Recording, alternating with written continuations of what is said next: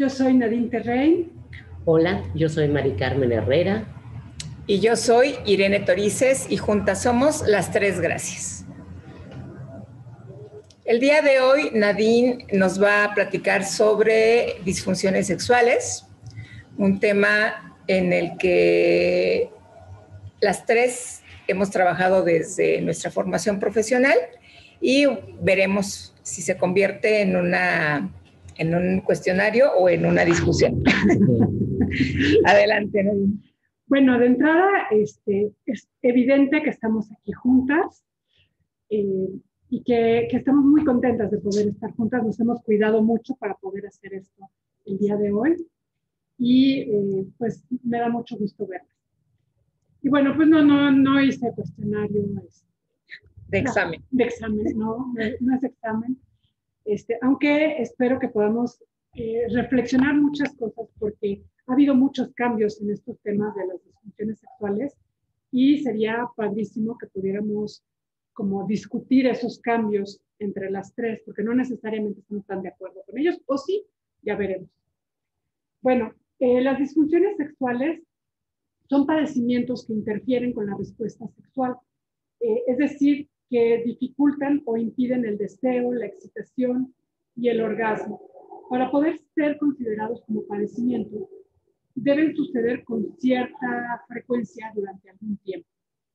Es importante que se cumplan los criterios de frecuencia y tiempo, dado que es natural vivir eventos desafortunados durante el ejercicio sexual. Las causas de estas fallas son el cansancio, el estrés o las distracciones circunstanciales. Las eh, disfunciones sexuales deben presentarse en todos o casi todos los intentos durante al menos seis meses. Eso decía el DSM-4, ya no revisé qué dice el DSM-5. Pero bueno, eh, supongo que por ahí siguen, eh, porque eso no fue una gran discusión, según recuerdo. por otro lado, pueden haber sucedido desde el principio o empezar a suceder después de un tiempo de buen funcionamiento. Eh, esto se refiere a la temporalidad de la disfunción. Puede ser primaria, que siempre ha habido problemas con, la función sexual, o secundaria, que después de un buen funcionamiento empieza a funcionar mal. Eh, también pueden suceder en algunas situaciones y en otras no, de manera que tenemos disfunciones globales que se presentan en todas las situaciones, situacionales solamente presente en algunas situaciones o con una pareja sí y con otra no, o parciales. La disfunción se presenta en todas las situaciones excepto en autoerotismo. En el caso eh, de los hombres, las disfunciones pueden presentarse en cualquiera de las fases de la respuesta sexual. En la fase de deseo puede presentarse el deseo sexual hipoactivo, que es la baja o falta de deseo sexual. En la fase de excitación sexual, la disfunción eréctil, que es eh, la dificultad para lograr o mantener una erección suficiente para la satisfacción sexual. En la fase de orgasmo, los hombres pueden presentar eyaculación precoz, esto es eyacular ante una estimulación sexual mínima, antes, durante o después de la penetración, antes de que la persona quiera eyacular y eh, las este, investigaciones más recientes refieren que la eyaculación eh, precoz primaria sucede cuando el hombre eh, eyacula un minuto o menos eh, después de la penetración. Eh, también pueden presentar anorgasmia, que es la falta de la experiencia orgásmica ante una estimulación sexual suficiente. otra disfunción es la eyaculación retrógrada, que sucede cuando no sale semen durante la experiencia de orgasmo o de eyaculación. El semen es proyectado hacia la vejiga en la fase de resolución pueden aparecer los síndromes dolorosos, aunque la dispareunia eh, o dolor coital puede suceder en cualquier fase de la respuesta sexual. En el caso de las mujeres, la respuesta sexual se considera diferente y a partir de ello el DSM-5 ha considerado las siguientes disfunciones sexuales femeninas. Eh, trastorno por dolor pélvico a la penetración, incluye todos los síndromes dolorosos como la vulvodinia, la dispareunia y el vaginismo, eh, que decidieron quitarlo eh, porque decidieron ponerlo todo en, esa categoría de síndromes dolorosos. Eh, trastorno femenino de interés sexual y excitación sexual incluye el deseo sexual bajo y las dificultades para lubricar o sentirse excitadas y el trastorno orgásmico femenino. Cabe mencionar que todas las disfunciones sexuales tienen consecuencias negativas como malestar personal, conflictos interpersonales, sufrimiento y en ocasiones evitación de la intimidad sexual. Esto es, si, es, si no sucede ninguna de estas, aunque, este, aunque podamos decir, ay, eyacula en menos de un minuto, pues no es un problema, ¿no? Tiene que haber esta, estas consecuencias negativas. Las causas de las disfunciones son diversas y deben ser exploradas con detenimiento, pues algunos padecimientos físicos como la diabetes, la hipertensión arterial, el síndrome metabólico, algunos trastornos neurológicos o hormonales y algunos tumores cancerosos tienen manifestaciones en la respuesta sexual humana. Otras causas pueden ser psicológicas, como angustia de desempeño, desconocimiento del propio cuerpo y su funcionamiento, interferencias de pensamientos durante la actividad erótica, baja autoestima, trastornos de personalidad o conflictos mentales o emocionales. Un tercer nivel de causas de las disfunciones eh, se encuentra en la relación de pareja. Los conflictos y discusiones, problemas de comunicación, dificultan las experiencias placenteras y en ocasiones interfieren en la respuesta sexual humana. En cualquier caso, es muy importante atender las disfunciones sexuales con un especialista, un sexólogo clínico, que sea capaz de realizar el diagnóstico completo y ofrecer un tratamiento adecuado, pues las consecuencias tanto en lo individual como en pareja son importantes y se relacionan con la salud física, mental y sexual. La satisfacción sexual en particular y la satisfacción por la vida en general. Y bueno, este, como un pequeño plus, decidí, eh, o sea, ante este panorama así de qué hacemos, eh, sugerir 10 formas de mejorar la vida en este contexto. Eh, pues de pronto para prevenir una disfunción sexual, eh, no necesariamente para tratarlas, porque para tratarlas, como bien dije, hay que buscar a un especialista. Entonces, para mejorar la vida sexual hay que hacer ejercicio. Simón, Howard, Zapata y colaboradores encontraron una asociación entre la cantidad de ejercicio y la función eréctil entre más ejercicio, más intenso, mejores erecciones. Entonces, hay que estar vigorosos, en general. Meterle al músculo. Meterle al músculo, definitivamente. Eh, cuidar la alimentación eh, se asocia el síndrome metabólico y la diabetes con la disfunción eréctil y las disfunciones sexuales femeninas. Entonces, eh, llevar una muy buena alimentación nos ayuda a prevenir disfunciones sexuales, definitivamente y estar más sanos en general. Cuidar el sueño.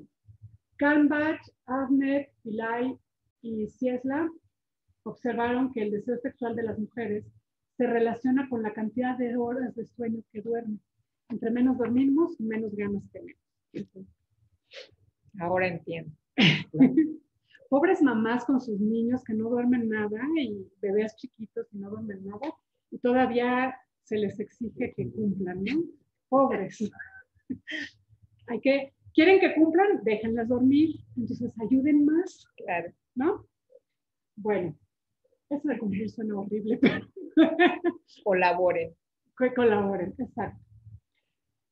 Eh, eh, como cuarto punto, cuidar y valorar el cuerpo. El cuerpo es el medio por el que nos encontramos eróticamente las personas, ya sea de manera individual o con la pareja. Es importante abrirse a las sensaciones y dar un lugar al placer en la vida. Conocerse uno mismo, y aquí me refiero muy específicamente al autorotismo, según un estudio de Hogarth e Ingram, eh, las mujeres que presentan una actitud favorable hacia la masturbación tienen mejor autoestima y experiencias sexuales más positivas. Levin asegura que la masturbación como actividad sexual mejora las condiciones de salud en general, disminuyendo los riesgos de cáncer de próstata en hombres y los síntomas del síndrome premenstrual y menopausia en mujeres. Entonces, hay que atenderse bien. Eh, comunicarse con la pareja. Masters y Johnson y Kaplan encontraron que la falta de comunicación erótica con la pareja se asocia con las disfunciones sexuales. Entonces, abrir los canales de comunicación, hablar de sexualidad, hablar de qué me gusta y cómo me gusta. Y qué te gusta a ti y cómo te gusta a ti.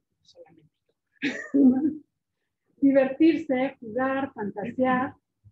Eh, el erotismo se relaciona idealmente con el placer. El placer no es cosa seria. Si el acercamiento se hace con una actitud divertida, juguetona, habrá menos tensión y si algo no va tan bien, resulta jocoso y no un fracaso. Siempre es sano reírse y sonreír. Es una forma de comunicación, aceptación y aprobación. Ocho, eh, buscar espacios y encuentros eróticos. Levin ha demostrado que tener encuentros sexuales mejora la expectativa de vida y es un círculo virtuoso. Entre más sexo se tiene, más sano se está. Entre más sano se está, más sexo se tiene poco complicado en estos momentos de nuestra historia. Sí, ¿verdad? Bueno, pero para eso está el autoerotismo también. Tener relaciones sexuales disminuye las posibilidades de tener depresión, cáncer de próstata, problemas de hipertensión arterial e infartos. Entonces, este, este punto eh, se vuelve como exactamente un círculo virtuoso y de pronto hay que hacer el espacio. ¿no? Eh, es muy fácil pensar cuando estamos en una vida en pareja que tiene que ser espontáneo. Y no es cierto, la agenda nos come. Hay que planear, ponerse de acuerdo, ese tipo de. Dos puntitos y te toca. Eh, el, punto nueve es informarse. Eh, qué bueno que están viendo este video porque es una forma de informarse. Y el, el punto número diez, asistir periódicamente al médico y buscar ayuda terapéutica con básico.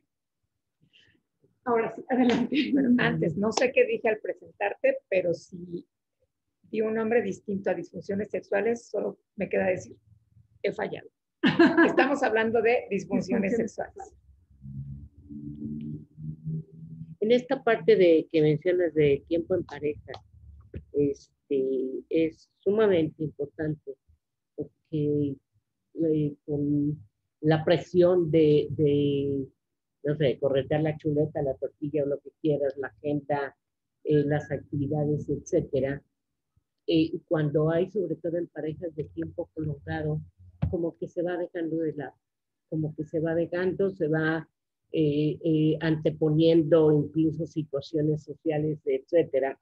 No sé si les ha pasado a ustedes, pero para la terapia incluso te llaman y dicen, ah, pero es que yo no tengo tiempo, salgo hasta tarde de trabajar, etcétera. Y eso es, creo que es muy importante. La relación de pareja necesita tiempo, una relación, no solo la erótica, la afectiva, tiempo juntos, no como para comunicar, como estabas diciendo, para hablar, para compartir. Y en cuanto a lo que dijiste de, de este, esto de sí decir lo que a mí me gusta o no me gusta, sí, yo solamente eh, eh, acotaría no decirlo en el momento, no que se convierta en una instrucción, porque no sé si les pasa con las parejas que no, ahí no, más abajo, no, ahí Y esto va afectando esta parte de la diversión, sino como darse espacio después, como para decir, oye, me gustaría que probáramos esto o algo, es como una sugerencia, porque sí, después se puede convertir en directiva, sobre todo cuando hay relaciones de tensión en la pareja por esta situación erótica. Aunque a mí también me parece que si no me está gustando al momento la experiencia que estoy teniendo, vale la pena decir Eso Para que la otra persona se detenga y quizá continuemos con la misma actividad sexual, pero sin esa práctica en particular y que al final de la sesión eh, erótica se pueda hablar de manera abierta de qué es lo que gusta y de, de qué es lo que disfruta. Y a mí esto que comentas, Mari Carmen, me ha ocurrido de manera más frecuente cuando ya se están atendiendo las disfunciones sexuales y que eh, parecieran pensar algunas parejas que lo que se les indica como parte de la sexoterapia es, tiene que ser a rajatabla, ¿no? Es como si fuera una receta de cocina en donde hay, hay que poner este, dos pizcas de amor, una pizca de erotismo y todo lo demás de espontaneidad. Y la realidad es que no es así. O sea, cuando hay una disfunción, y a mí algo que me gustó mucho, Nadine, sobre todo por un documento que estoy revisando actualmente, es que hayas incluido todas las fases de la respuesta sexual. Porque en este documento únicamente consideran como fases de la respuesta sexual el deseo, la excitación y el orgasmo. Y entonces, ¿dónde está el estímulo sexual efectivo? ¿Dónde está la resolución? ¿Dónde está el periodo refractario? Que por ahí no recuerdo si mencionaste que el periodo refractario también se va haciendo con la edad más largo y por algunas condiciones también neurológicas y que eso no quiere decir que haya necesariamente una disfunción. Simplemente a la persona le toma más tiempo de recuperación para poder iniciar una nueva respuesta sexual y que quizá no ameritaría más que eh, la información por parte del especialista, del sexólogo, del sexoterapeuta o de la sexóloga o la del sexoterapeuta para poder eh, pues tranquilizar a la persona. Claro, porque esa nunca se pierde, por supuesto. Se puede alargar el periodo refractario, incluso en la en la vida de una misma persona. No es lo mismo el periodo refractario que tenías cuando eras adolescente o puber al periodo refractario que puedes tener, no sé, en la, en la madurez o incluso en la tercera edad. Pero es algo que no desaparece, ¿no? Porque hay gente que dice, ya estoy más allá del bien y del mal. Y lo dicen refiriéndose precisamente a una práctica erótica. Y eso es lo que, lo que nos va a mantener sanos y con vida y, y con deseos de seguir adelante. Esto del alargamiento del periodo refractario, me parece que lo mencioné en algún otro episodio, pero sí es, es muy cierto. Y algo importante es que es diferente de una persona a otra, claro. Porque de pronto las expectativas es, ay, con mi pareja anterior era uno tras otro. ¿Y por qué con él no se puede y es uno cada tres días? Pues porque cada quien tiene un funcionamiento corporal, un nivel de deseo un, muy diferente. entonces, la eh, atracción es distinta, la dinámica de pareja es distinta, todo. El momento de la vida es distinto, ¿no? Claro, y entonces eh, no esperar que sea siempre igual.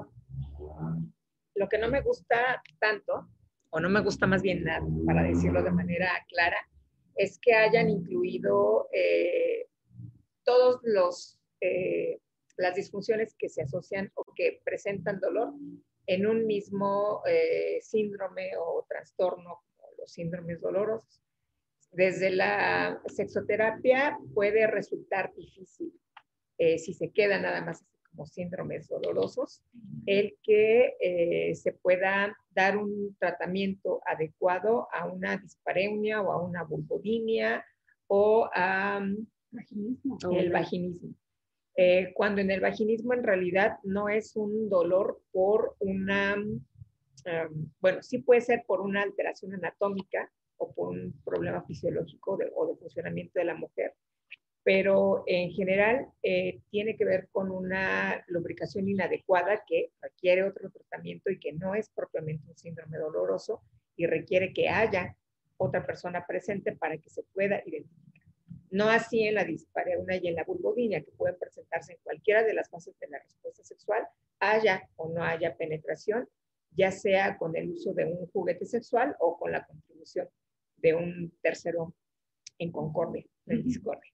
O con, o con ella misma, ¿no? Definitivamente, porque hay mujeres que precisamente, sobre todo cuando han sufrido alguna situación traumática, no permiten a una tercera persona y será entonces en ese sentido que con ella misma vaya pudiendo probar las diferencias, sobre todo si fuera un, ah, porque hay diferentes eh, niveles del vaginismo, ¿no? Puede haber leve, moderado, eh, grave o muy grave, que, sí haya como una afectación importante. Y ahí también los, eh, los aspectos ginecológicos como tanto la dermatitis como una vulvitis, que también es importante mencionarla, que puede afectar mucho a las, a las mujeres y evitar eh, vivir su placer sexual en, en situaciones, en algunas situaciones, ni siquiera el contacto que permitan esto. Y las infecciones de transmisión sexual, que a mí, desde esta clasificación que hacen ahora, pareciera que dejaran fuera a los hombres, cuando los hombres también pueden presentar dispareunia. Evidentemente, vaginismo y vulvodynia pero dispareunia sí la pueden presentar. Y a mí me ha eh, tocado atender hombres con dispareunia por depresión. Pareciera ser que el tener ya un cuadro diagnosticado de depresión genera otra sintomatología a nivel corporal, incluyendo el dolor en el cuerpo del pene. Entonces, eh, evidentemente el tratamiento va a tener que ser tanto psiquiátrico como sexoterapéutico para poder garantizar que se resuelva la, la, esta condición de dispareunia y ver si verdaderamente hay una relación directa de este cuadro depresivo con el dolor a la hora de, de la excitación, que es en donde más lo han referido, cuando se erecta el pene es cuando tienen eh, la dispareunia, y, eh, pero sí me ha llamado siempre la atención que sea en este caso muy específico cuando hay un cuadro depresivo diagnóstico. Fíjate que está documentado que la deficiencia de serotonina se relaciona con síndromes dolorosos no solo sexuales, sino en general, eh, corporales. Entonces, por ahí me suena, me suena que sí hay una relación entre depresión y, y este, dispareunia. Claro. Y también aspectos este, eh, neurofisiológicos, ¿no? Que tengan que ver con, diversas, eh, porque se afecta el sistema límbico y entonces toda esta parte de las sensaciones corporales se afecta eh, de, la, de la vivencia e incluso de este, el placer sexual. Así es. Eh, y, y, bueno, dentro de estos eh, nuevos diagnósticos, algo que también a mí me, me, resulta como difícil de manejar es esta unión que hicieron de los, los este, síndromes del deseo con los de la excitación que si bien es cierto que la respuesta sexual de la mujer es como más circular, o bueno, eso es lo que están planteando desde la teoría, eh, porque además hay por ahí un par de estudios que dicen, eh, que, le preguntaron a las mujeres, ¿tú con cuál te identificas más? Y les pusieron las dos descripciones de, respuesta sexual, y estaban ganando las descripciones de la respuesta sexual tipo Masters y Johnson, de deseo, bueno, excitación, este, meseta, orgasmo y resolución. ¿no? Eh, más que esta, esta eh, descripción circular que propone Rosemary Batson, como que muchas mujeres no se relacionan tanto con eso. Algunas sí, y definitivamente eh, por algo salió esta, esta propuesta teórica, pero de pronto quitar eh, eh, esta parte de decir, ah, bueno, este es un síndrome del deseo y este es un síndrome de la excitación, orienta mucho al tratamiento. Pero tratar a todo junto, como en un paquete y, hacer las dos cosas al mismo, se, se, vuelve como complicado. No sé a ustedes cómo lo. Sí, a mí me parece también que se vuelve complicado y se vuelve, a ver, eh, volvemos a lo que hemos dicho en muchos programas, tiene que ver con la falta de educación. Si yo solamente le doy dos alternativas de elección a la persona, a la, que a la mujer, en este caso que, que, pones como ejemplo, a la que le estoy preguntando con cuál de las dos eh, modelos de la respuesta te identificas más, pues evidentemente pues no hay de otra, ¿no? O es con ah, sal o es sin sal, no hay más. Ah, y eh, por eso hablaba yo hace un rato que es muy importante incluir la fase de estímulo sexual efectivo dentro del modelo de la respuesta sexual. Porque yo a lo mejor en este momento no tengo deseo. Pero si pasa Brad Pitt por la calle ahorita que salga yo de, tu casa, bueno, pues por supuesto que se va a des Mientras no se ría. Bueno, ya van a empezar a criticar a mi novio. Em, ¿Puedo continuar? Sí, perdón. Si pasa Brad Pitt a la hora que yo salga y que tome mi automóvil a mi casa, pues no nada más va a empezar a surgir un estímulo sexual efectivo y va a empezar a despertarse el deseo, sino incluso lo puedo subir a mi coche y pues como aquí estamos tapados en los arbolitos afuera, en donde nos estacionamos, pues hasta un rapidín me puedo echar con el baratita ahí, ¿no? Al fin que no hay muchas patrullas en la zona. Y rápidamente entras en excitación, Y rápidamente llego hasta el orgasmo con toda certeza. No importa si se ríe o no, le puedo decir, ¿qué dice Nadine que no sonríe? Eh, pero bueno, volviendo a lo que, con lo que inicié, si solamente le pongo dos alternativas a la persona, pues evidentemente no va a haber una diversidad de respuestas que me permitan hacer un análisis crítico, científico, diría yo, de cómo está viviendo cada una de estas mujeres y también cada uno de estos hombres su experiencia en cuanto a la respuesta sexual. Porque yo podría decir, si me hubieran incluido, a ver, pues no, no me identifico con ninguna porque para mí sí es importante que exista un estímulo sexual. O sea, el deseo como tal ya no me surge. ¿Por qué? Pues porque ya soy una mujer eh, postmenopáusica, porque ya soy una mujer que eh, vive en estado de ansiedad y con los ansiolíticos le bajan el deseo. Pero pues por ahí debe haber algún detonante, ¿no? Que me permita generar tal nivel de deseo que me genere la excitación y todo lo demás de la respuesta sexual. Entonces, no sé con qué eh, rango de edad de población hicieron también este, este, este estudio, que, fue esta investigación. Con enfermeras en Estados Unidos. Pero ¿con qué rango de edad? Porque no es lo mismo preguntarle a alguien de mi edad, el burro por delante, o de la edad de Mari Carmen, a preguntarle a una chava como tú. Enfermeras activas. Claro. Pero enfermeras activas, por ejemplo, en México tenemos enfermeras hasta de 60 años que no se han jubilado. Pero bueno, ok, de 60 años no. O sea, la jubilación no es tan estricta. En Europa sí. En Europa no te dejan trabajar más allá de la edad que te toca jubilarte. Y hay gente que quiere seguir trabajando y no los dejan. Claro. Pero, sí. Y en ese sentido, esto que está diciendo Irene, yo sí creo que para mí, obviamente, eh, el desarrollo de la respuesta sexual del doctor Álvarez Gayú lleva como a una mayor especificidad en cada una de las disfunciones sexuales, sean tanto masculinas como, como femeninas, tanto en incremento como en decremento, pero es como, como eh, digamos, develar todavía más, hacerlo más, más tenue, porque eh, sí, se puede, más específico para, para poder eh, definir, porque no es tan sencillo, no puedes de pronto una disfunción sexual, ya sea masculina o femenina, más la femenina, como ubicarla, ah, no, si tienes esto y ya. Es como algo que puede llegar a ser como muy complejo y sobre todo en los aspectos psicológicos, emocionales, si hay algún aspecto de trastorno de personalidad o vivencias traumáticas, la historia de educación de la persona, todos los mitos, todas las creencias que tenía con respecto a la, a la sexualidad, intervienen en que pueda eh, eh, generarse una disfunción o una alteración, pero que pueda convertirse en una disfunción. Temores, resentimientos, eh, estos pensamientos que, que mencionaba son, y sobre todo en esta época, están siendo como muy frecuentes los pensamientos intrusivos o este, fantasías catastróficas, etcétera, que paralizan tanto a hombres y mujeres antes de dar el paso en, la vivencia de la sexualidad. Y a mí me gustaría, Nadine, si pudieras repetir otra vez la, qué debemos entender por disfunción sexual, que es eh, lo que en realidad requiere, después de todo lo que hemos discutido, lo que requiere de una atención especializada, idealmente de un sexoterapeuta o de una persona que se dedique a la sexología clínica, de una sexoterapeuta para que eh, sí quede muy claro para el público que nos ve a través de nuestro canal y que nos escuche.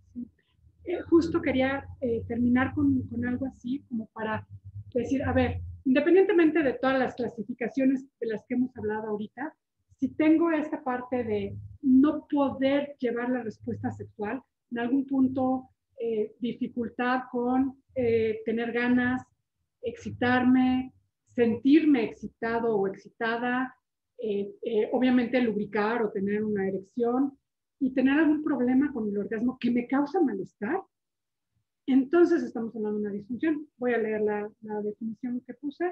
Las disfunciones sexuales son padecimientos que interfieren con la respuesta sexual, es decir, que dificultan o impiden el deseo, la excitación y o el orgasmo y la resolución, eh, como dijimos. Que no son fallas este, transitorias, que eso es natural tener. O esporádicas, que suceden una, sola vez en la vida. Falla esporádica, que, eh, mm, que causan malestar.